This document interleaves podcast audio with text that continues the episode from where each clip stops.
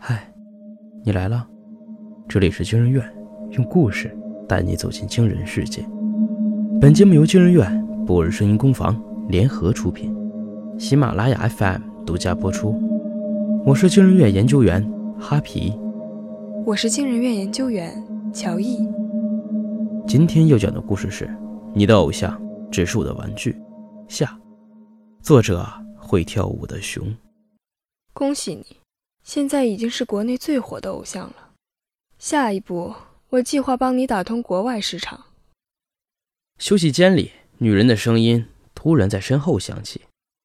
我轻轻的点了点头，面无波澜。这一年，多谢你了。那几条微博就像结束战斗的秘密武器，他们的出现，直接为陆亦凡镜头以外的真实面目盖章定论。饶是陆一凡官方连发好几个声明，也无法抑制粉丝对他的怀疑。大批粉丝倒戈，更多黑料被连续爆出。由他代言的广告陆续被撤下，有他的影视镜头被删光，演出邀约也全部取消。这一次，陆一凡彻底的凉了。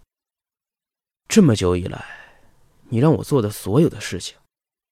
其实都是为了把他搞下来，对吧？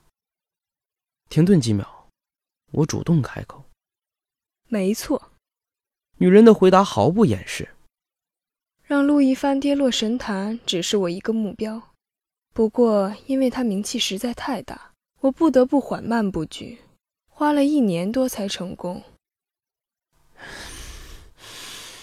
这样看来，我强忍住内心的不快，尽量让语气平缓。”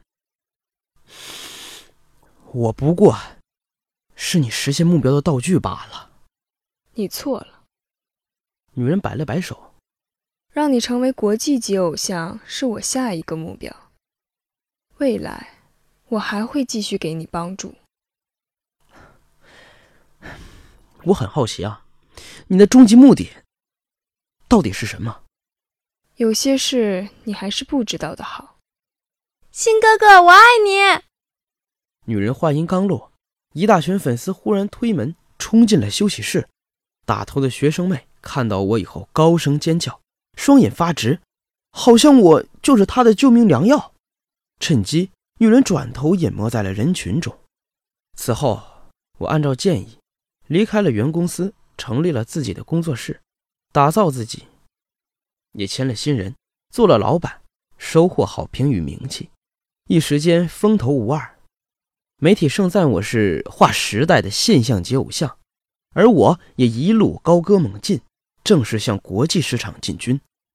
至于神秘女子，她出现的次数越来越多，提出的要求也越来越苛刻，有好几次我都感觉她是在强人所难。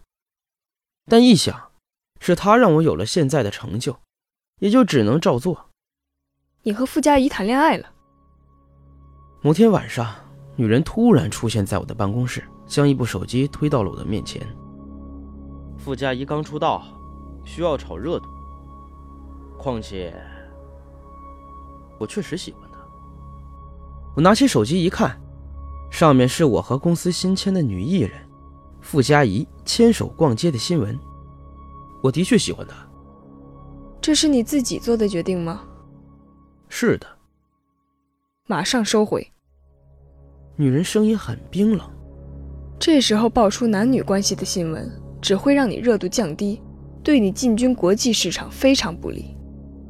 无所谓了。我耸了耸肩，让上半身在椅子里放松。能成为国内现象级的偶像，我已经满足了。国际不国际的，看缘分吧。你怎么可以这样说？女人猛地一拍桌子：“你必须成为国际知名偶像。”必须！为什么？我对女人的反应有些诧异。因为这是饭圈里广大粉丝的愿望以及要求。女人直视我的眼睛，一字一句的说道：“你又凭什么能代表我的粉丝？”我有些愤怒了。看来是时候告诉你真相。女人长叹了一声，自顾自的说道：“其实我不是人。”我是专门帮助偶像走红的粉丝之灵，我听得目瞪口呆。不过女人一脸正经。曾经我也是个将追星作为生存意义的狂热粉丝，但在某次接机的路上，我遭遇车祸死去。不知道为什么，虽然我的身体死了，但灵魂却继续活在这世上。后来我发现自己能预测某位明星接下来最应该做的工作，利用这一点，我可以帮助他红起来。于是，我从当年众多偶像里选中了陆一帆。那时的帆帆，温暖又体贴，最重要的，她非常听话，所以我帮她成为了国内第一偶像，就像现在我帮助你一样。但是，就在两年前。他突然变得像个叛逆期的孩子。说到这里，女人脸上浮现了一丝怨毒的神色。他一次次拒绝我的要求，自作主张接了很多综艺与演出。我问他原因，他说因为年龄渐长，所以不想再当偶像，想要多方面发展，去探寻更多可能。偶像才是最适合他的路。可他非但不听，还发微博说不希望不相干的人指手画脚。很明显是在影射我。这时，我意识到继续帮他已经没有意义，于是我离开了他，选中了你。所以，我还是你的道具。听到这儿，我长叹了一声。为什么是我？因为我和他很像吗？没有为什么。女人罕见的笑了出来。对我来说，谁都一样。选你，不过是我给广大粉丝开的一场玩笑罢了。记住，女人换上了一副严肃的面孔。现在这个时代，明星来来去去，公司起起落落，只有粉丝才是永恒的。你们不过是粉丝用来盛放美好愿景的容器，你们挣的每一分钱都来自粉丝，所以我让你做什么。你就必须照做。女人笑得越发得意，走到我的身旁，撩起兜帽，俯身看着我。现在知道了吧？乖乖听话，去活成大家心目中新哥哥的样子，好吗？你不想红了？半个月后，女人又一次闯进了我的办公室。又有什么问题了？我懒洋洋的坐在椅子上玩手机。没有看她，我不是让你和傅佳怡分手吗？怎么这几天还有你们约会的新闻？另外，你出新歌为什么不告诉我？这首歌和你定位不符。我还要告诉你什么？是不是我什么时候上厕所、什么时候放屁都要告诉你，让你替我做个决定？我站起身，这次女人没有穿长袍，也没有戴兜帽，往日神秘感消失殆尽。看着她那张气急败坏的脸。我不禁为她半个月前说的话感到好笑。你，女人嘴唇颤抖，过了很久才点点头说：“看来我该去物色下一位偶像。”请便。我做出了个请的手势，顺带露出了戏谑的笑容。粉丝之灵。他愣了愣，忽然一脸畏惧的盯着我：“你什么意思？”粉丝之灵。你怕不是在唬小孩吧？拜托，虽然你一直在我面前保持神秘，但我又不傻。你站在灯下，那么大的影子，我会看不到吗？女人脸色煞白，她张了张嘴，没有说话。你的真名叫罗晓，是一个职业粉头。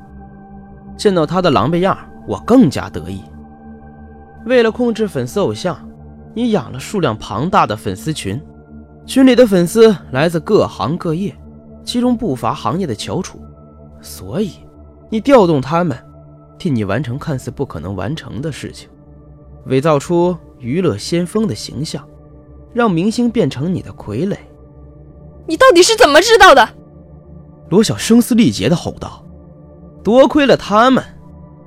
我拍了拍手，几个身穿职业装的女人款款地走进办公室。看到打头的女人，罗晓眼珠子都快瞪出来了。你你不是那时候的？没错，我贴心的帮他补完了下半句。她就是那次你来我休息室找我时，带着一大帮粉丝冲进来的女学生。为首的女人款款一笑，接着说道：“我叫李艳，现在是张神心粉丝会官方新任粉头。你的背景，这半个月里我已经调查得一清二楚。从前你可以欺骗新哥哥，但今后你没有机会了。”我点了点头，满意的看着罗晓。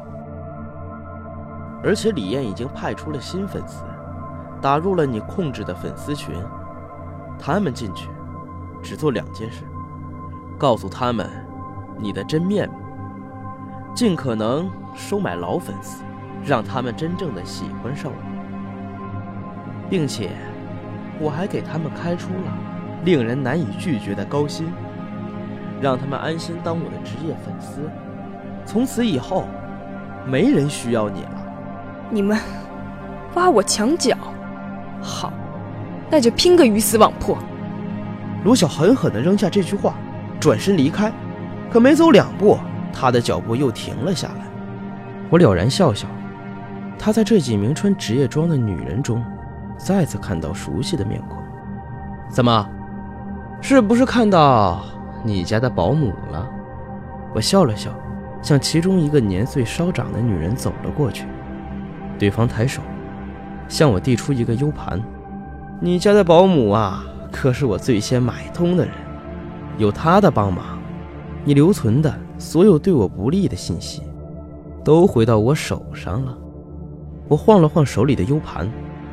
如果我是你，现在就会乖乖的回家，从此以后。该干嘛干嘛，与饭圈断个一干二净。说完，我俯下身，靠近罗晓的耳边，轻声说道：“不管什么时代，明星和粉丝都该清楚自己的位置，千万不要轻易越界。带走他。”见罗晓已经崩溃，我直起身，向候在一旁的李艳命令道：“看来这场粉丝与偶像的战争。”是我笑到了最后。这段时间你做的非常好，继续努力。说完这句话，张晨心关上了车门。他必须马上赶去机场，因为今天在另一座城市还有一场品牌发布会等着他站台。保姆车绝尘而去，留下路边挥手道别的李艳与其他几位专职粉丝。等到保姆车消失在十字路口，李艳从兜里掏出录音笔，戴上耳机，半个小时前录下来的声音清晰地传入耳朵。粉丝来自各行各业，其中不乏行业的翘楚，所以你调动他们替你完成看似不可能的事情。你家的保姆可是我最先买通的人，有他的帮助，你留存的所有对我不利的信息。燕姐，你在听老板的新歌吗？旁边一位专职粉丝好奇地凑上问道：“李艳动了动嘴角，用旁人察觉不到的动作藏好了录音笔。那倒没有。刚才罗晓黯然离去的身影，不自觉钻入了李艳的脑袋。我呢，只是在听一种未来的可能而已。”